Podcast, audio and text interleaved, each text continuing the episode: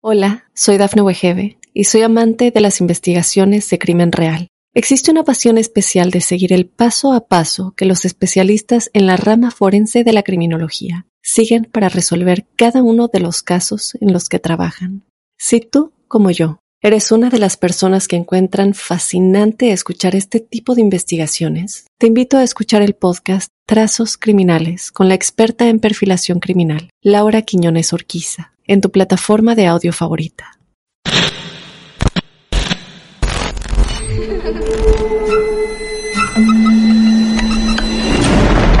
Los seres vacíos nos observan.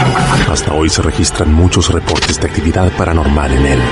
Veo cosas que no puedo explicar. Hay alguien sentado en esa silla. Está aquí. Misterio está fundamentado en el silencio. Pero ya es hora de hablarlo entre todos. Esto es... Hay alguien en la casa. Martes de Misterio. Es divertido asustarse a veces, ¿no?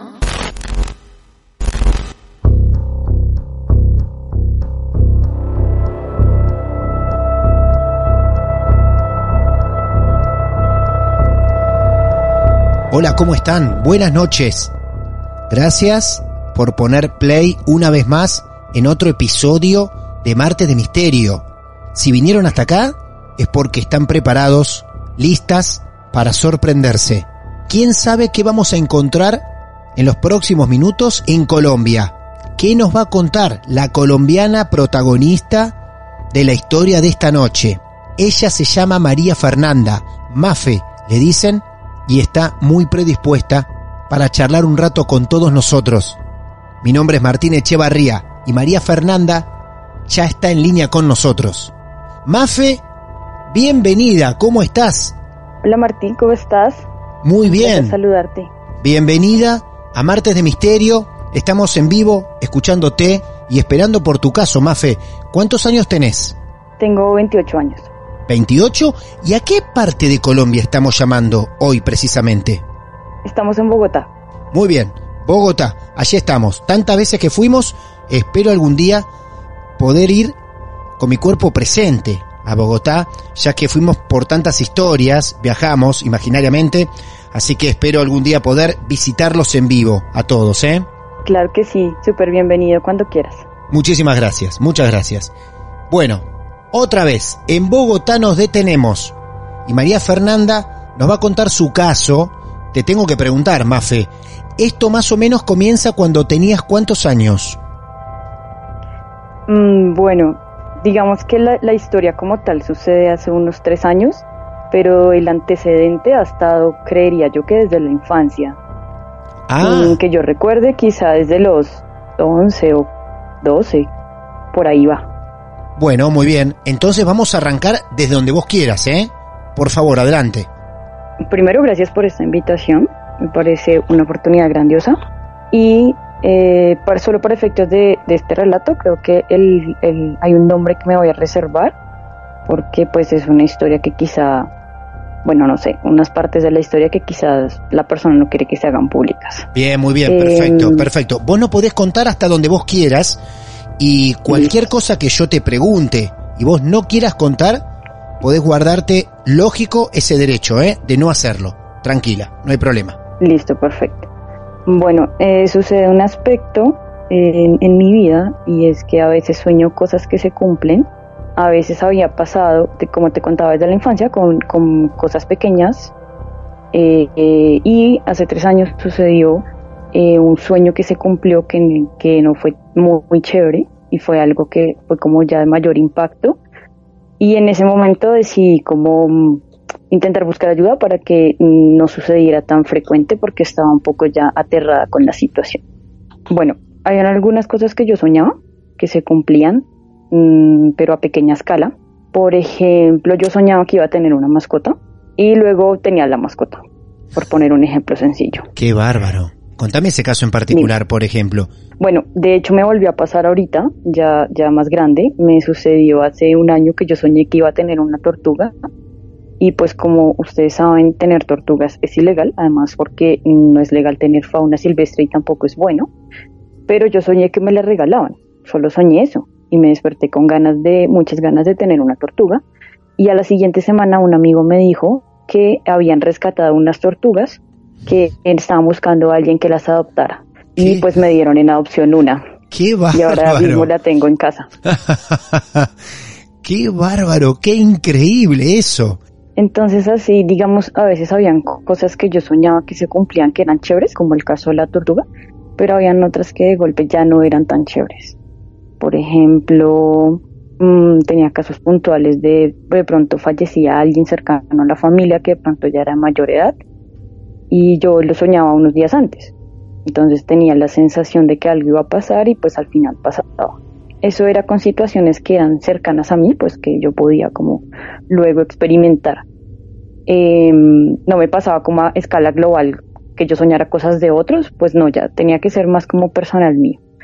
Y hace eh, tres años sí sucedió como algo que, que hizo como que, que fue como la, no sé si sea la visión, pero fue de pronto el sueño más real que, que tuve con respecto a esto y acá ya sí estaba un poco más aterrada porque, bueno, fue una experiencia un poco más, más dura y esa es la que les voy a contar. Y de hecho, la razón por la que me comuniqué con el programa fue porque yo recuerdo que escuché la historia de Ramiro Blas, en la que él se tenía un sueño y se despedía de su hermano.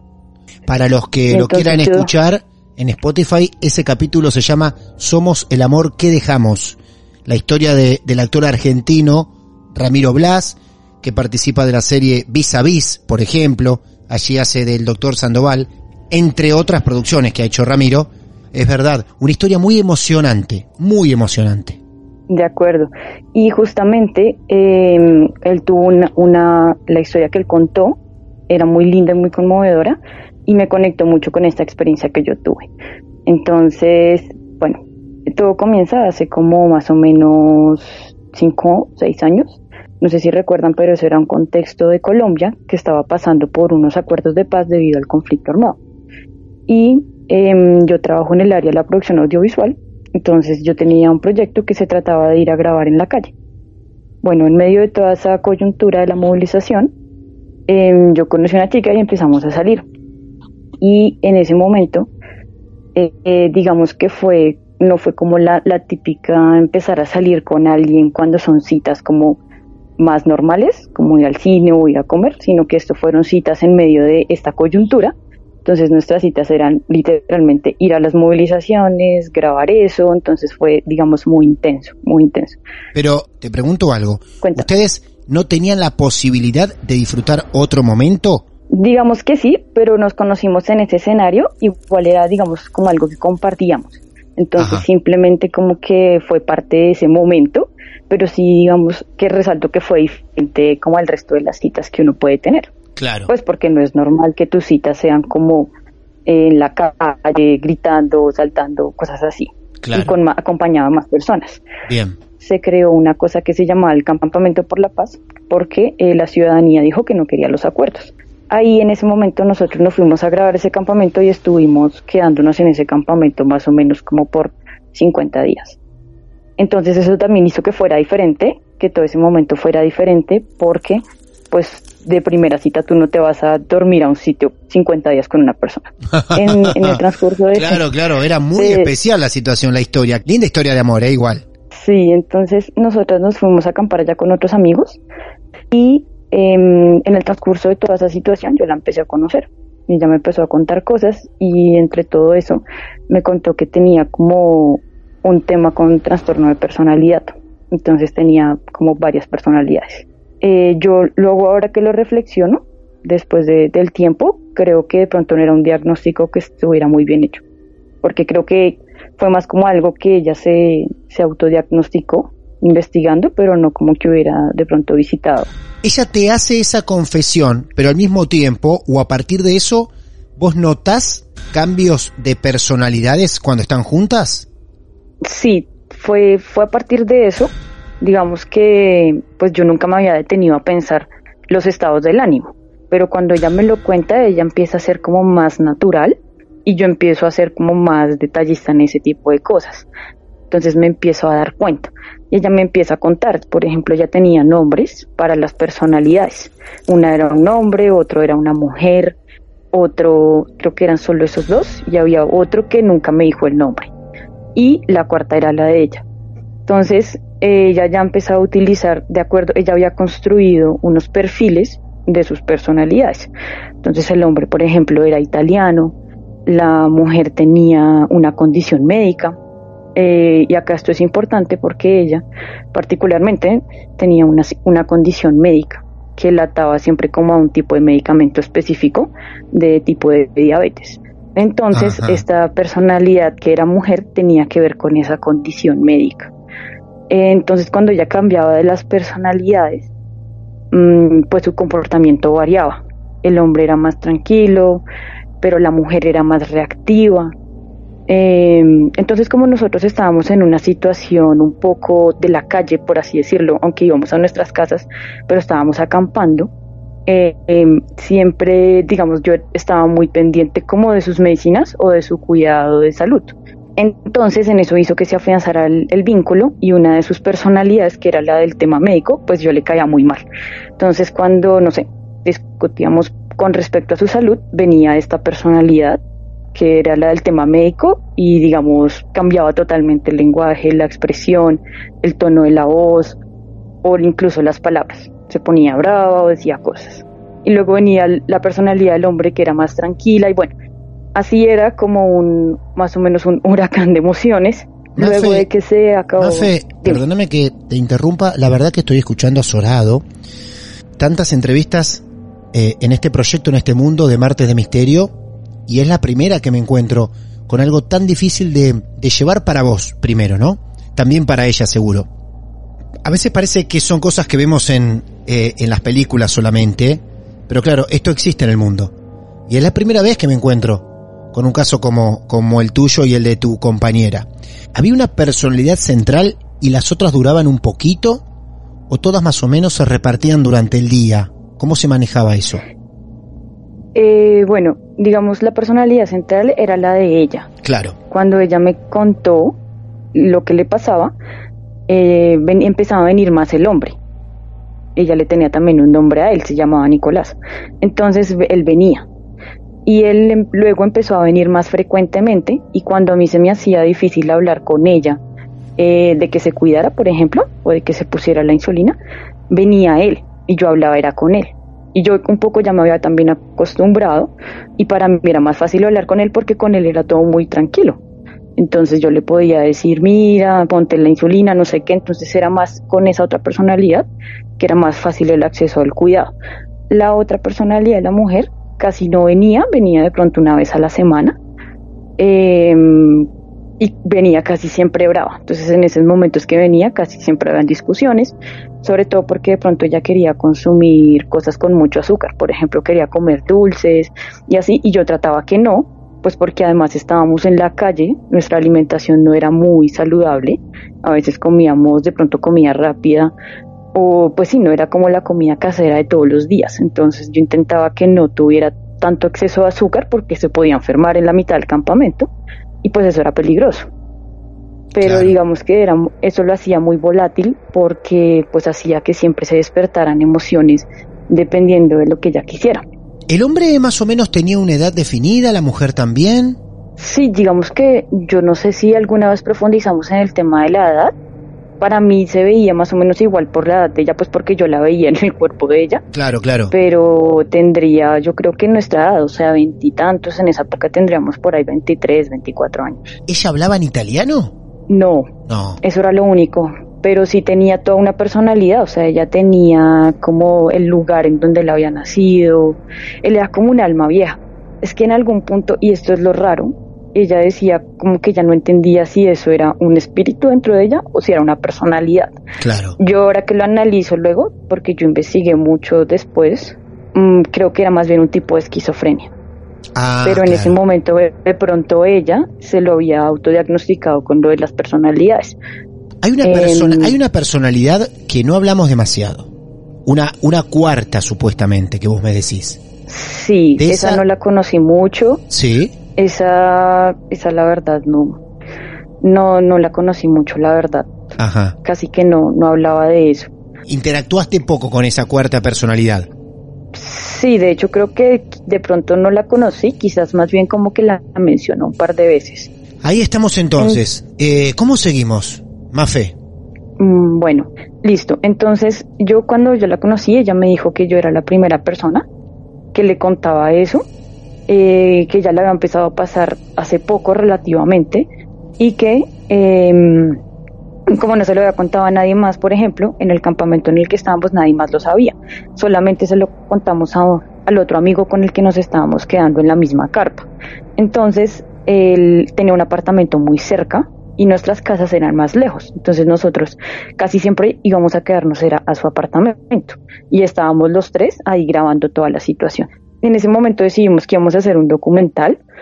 Luego, cuando se acabó el campamento, eh, digamos, no terminamos muy bien, aunque fue poco tiempo, realmente fueron como quizás unos ocho meses los que convivimos o pues estuvimos como andando. Fue muy poco, pero como te decía, fue muy intenso por todo lo que pasó y por cómo yo llegué a conocerla como en ese nivel de intimidad de, de pronto de su psicología. El caso es que nosotros, digamos, no terminamos muy bien, que digamos, también por todas las... Luego se empezó a poner muy agresivo lo de las personalidades y yo me fui a otro trabajo y ellos se quedaron haciendo el documental solos, ellos dos, mi amigo y ella. Después de un tiempo, pasaron muchos años, yo de vez en cuando hablaba con ella, eh, pero no, o sea, la verdad casi no volvimos a tener contacto. Después ella le contó a su mejor amiga y le contó a más personas lo que pasaba con las personalidades. Entonces acá es donde viene el tema del sueño y es que eh, pues ella era una persona que sufría mucho primero con el tema de la diabetes y segundo con el tema pues del trastorno psicológico. Entonces todo el tiempo estaba como de pronto a veces estaba contenta pero a veces se deprimía y bueno, yo lo que creo es que el resto del tiempo que yo no tuve contacto con ella ya siguió estando en esa situación. Y en el 2019, eh, si fue 2019, sí, lo recuerdo mucho porque fue cuando se estrenó la última temporada de Game of Thrones. Yo estaba trabajando también en un proyecto audiovisual y estaba quedándome en la casa de una amiga mientras lo editábamos.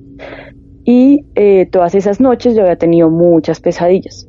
Todas las noches tenía pesadillas, pero era porque nosotras estábamos también viendo el estreno de Game of Thrones, que era muy violento. Ah, Entonces- claro. ¿Las pesadillas recordás sobre qué eran?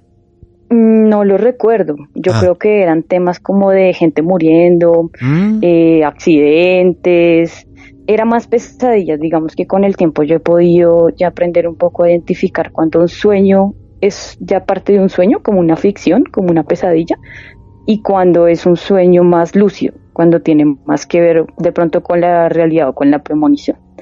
Entonces había una noche en particular que recuerdo que era domingo que estrenaban el capítulo y yo me quedé hasta tarde trabajando. Como yo siempre trabajo por la noche, entonces yo me quedé como hasta las 3 de la mañana editando y me fui a dormir. Al otro día me levanté como a las 9, 10 de la mañana súper agitada y había tenido un sueño y me desperté con una sensación horrible de que ese sueño iba a pasar. Yo soñé lo siguiente. Yo estaba en una habitación, era como una casa súper grande iluminada, tenía pisos de madera y tenía una ventana muy grande por donde entraba mucha luz.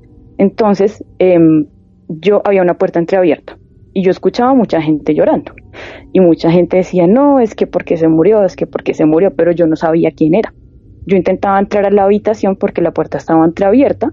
Yo sabía en el sueño que la persona que había muerto estaba en la habitación y que había mucha luz, pero yo no podía entrar. Entonces yo le preguntaba a las personas de ahí, yo no, veía a las personas, no sabía quién era, pero le preguntaba a las personas que qué había pasado y lo único que me decían era que se había suicidado con pastillas, pero yo no entendía quién era. Entonces yo me desperté súper alterada y le dije a mi amiga como, oye, me soñé esto, yo creo que va a pasar y ella me intentó tranquilizar. Me dijo, no, debe ser que como hemos estado viendo la serie, estás muy nerviosa.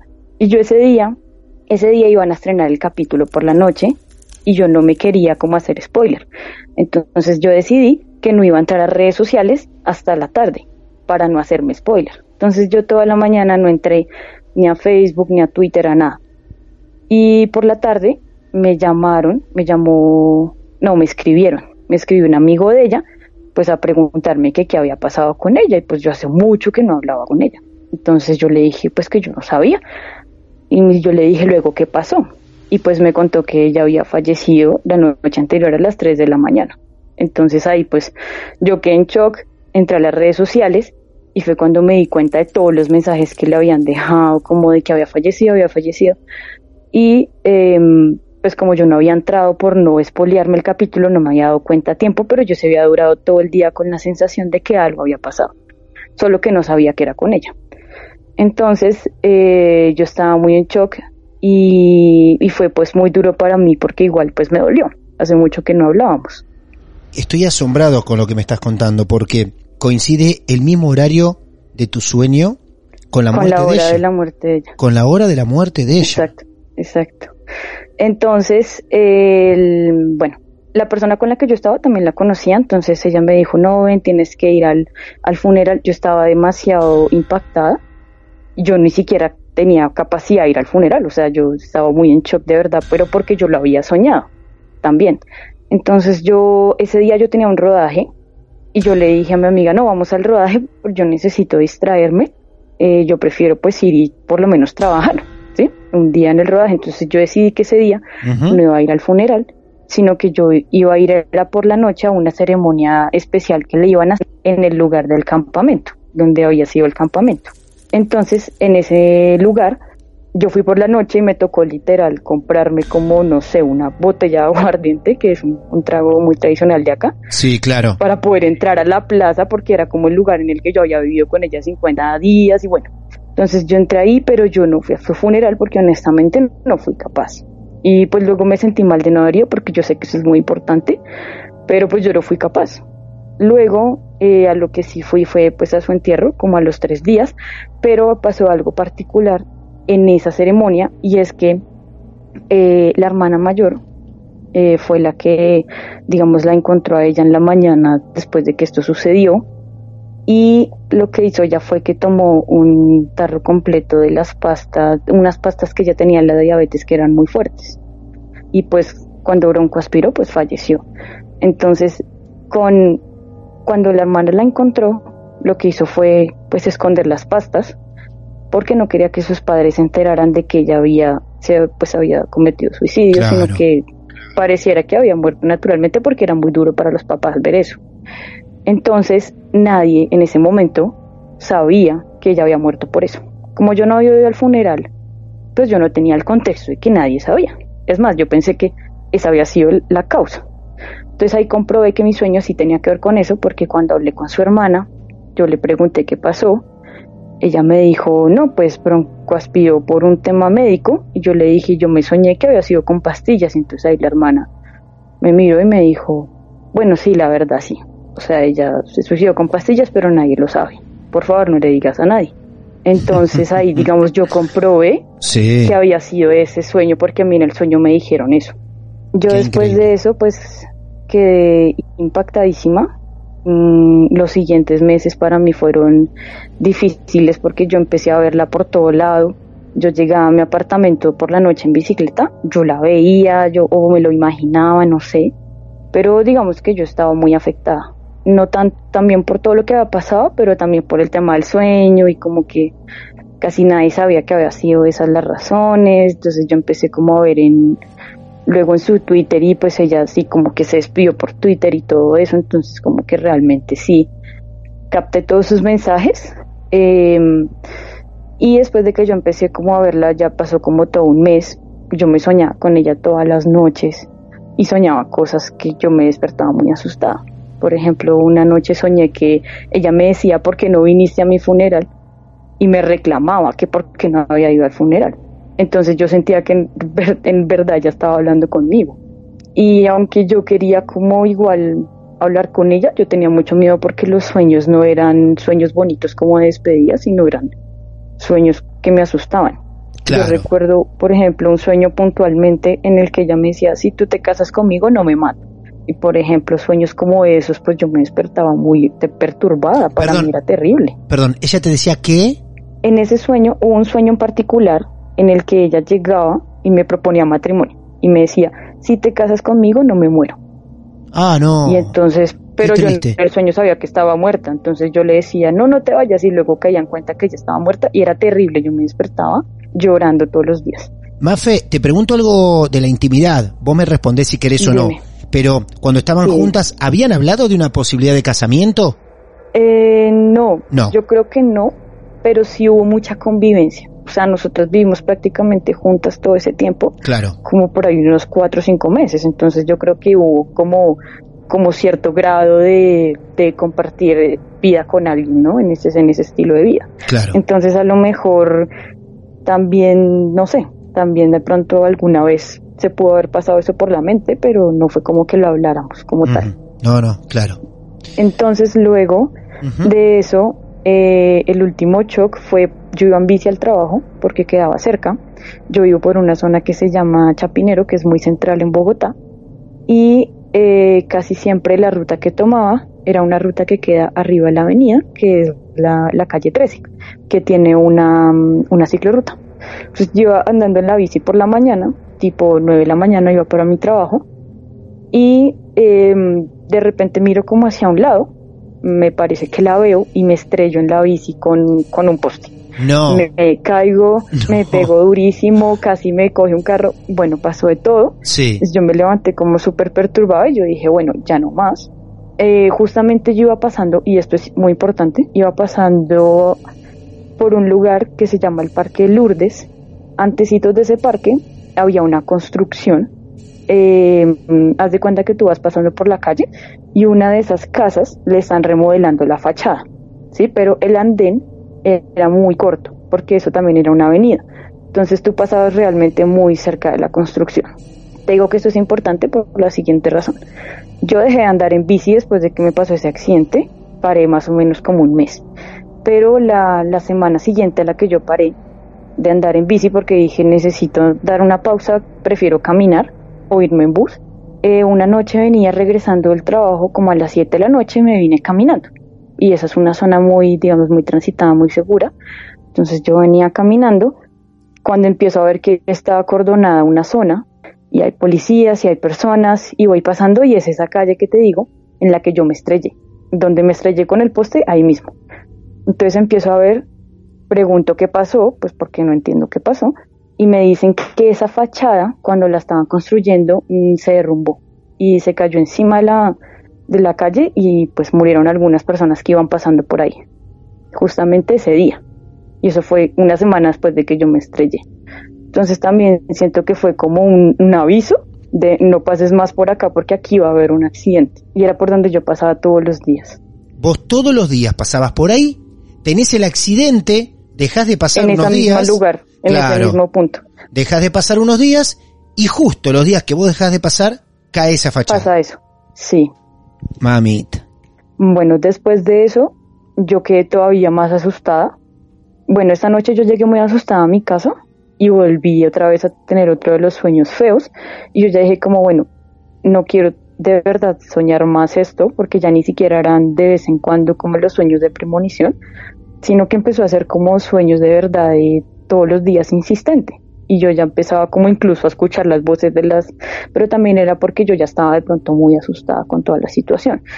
Entonces, eh, yo llego un día a mi trabajo y la hija de una de las personas con las que yo trabajaba ahí eh, tenía una compañera en la universidad que ella me dijo, no, pues ella es medium, entonces yo pues, estaba un poco escéptica porque era una persona muy joven tenía por ahí que unos 17 años, me dijo, si quieres le podemos intentar decir, y pues al tiempo también tenía miedo de que, no sé, de pronto eso no ayudara, sino que activara más la cosa, pero bueno, yo ya estaba en un nivel de desesperación. Entonces le dije que bueno, que hiciéramos una pequeña reunión.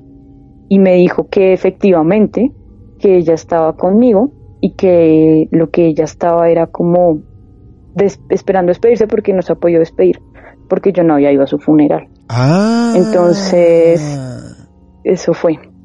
Entonces yo estaba un poquito escéptica, la verdad, porque además ella, digamos, tenía contexto, ya le habían contado el contexto, entonces de pronto para, yo decía, no es que no crean esto, sino que puede ser para ella fácil, digamos, llegar a esta conclusión. Entonces yo dejé que ella hiciera, mm, cosa que dijera cosas, para ver qué cosas encontraba yo que realmente tuvieran que ver con este tema y sí dijo un par de cosas como el tema de la diabetes y eso ya para mí fue como bueno, esto no tienen por qué saberlo, o sea, nadie, casi nadie lo sabe, entonces yo creo que ya, sí está diciendo la verdad y me, me empezó a decir que que pues nada, que ya estaba esperando que yo me despidiera, que ya estaba triste. Eh, yo le había dicho a ella cuando nosotras salíamos que como ella tenía tantas ideas de las personalidades, de pronto le ayudaba a escribirlas.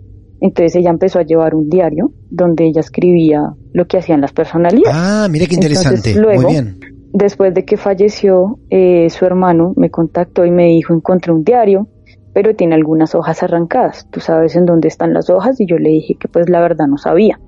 En esa reunión con la medium, ella me dijo que las hojas estaban donde mi amigo. ¿Te acuerdas de mi amigo, el del campamento? Claro. Que íbamos a su apartamento, que estaban allá. Que las buscara. Pero pues yo nunca volví a tener contacto con él. Yo la verdad no las he podido buscar. Entonces yo ahí, ella me ayudó a hacer como un ejercicio en el que ya pues yo le pedí disculpas por no haber ido, como que eh, pude cerrar eso, me dijo que le escribiera una carta, yo se la escribí y al final fue como un proceso de reconciliación un poco porque ya lo que estaba era muy brava conmigo. Claro. Y al, a la semana siguiente, después de que pasó eso, era un fin de semana y aquí es lo que conecta con la historia. A la semana siguiente eh, yo vivía, yo compartía piso con unos amigos de España y ellos se iban a devolver a España. Entonces nosotros teníamos una terraza súper linda y ellos decidieron que para despedida iban a hacer un concierto acústico. Entonces invitaron a sus amigos de Bogotá, invitaron a algunas bandas. Ese día yo tenía que subir, yo estaba en el apartamento, nosotros vivíamos en un tercer piso y la terraza quedaba como en el sexto piso, no como en el quinto. Yo alcanzaba a escuchar desde la ventana las cosas de la terraza. Yo ese día me sentía muy cansada, eran como las tres y media de la tarde más o menos, estaba haciendo mucho sol y digamos mi cama quedaba al lado de la ventana, entonces entraba muchísimo sol. Entonces a mí me gusta cuando está haciendo mucho sol acostarme en la cama para que me llegue el sol como en el cuerpo. Entonces yo estaba ahí acostada ahí, ellos me dijeron vas a subir, ya vamos a empezar. Y yo les dije sí, ya voy, estoy un poco cansada, quiero dormir un poquito y ya voy. Y era un domingo. Entonces yo me acosté y mientras yo estaba acostada, se me vino a la cabeza ella, no sé por qué. Entonces ella me dijo, y me dijo, ¿quieres eh, hablar conmigo? Y yo le, yo le dije como no, y me dio sueño, me dio, perdón, me dio miedo y abrí los ojos.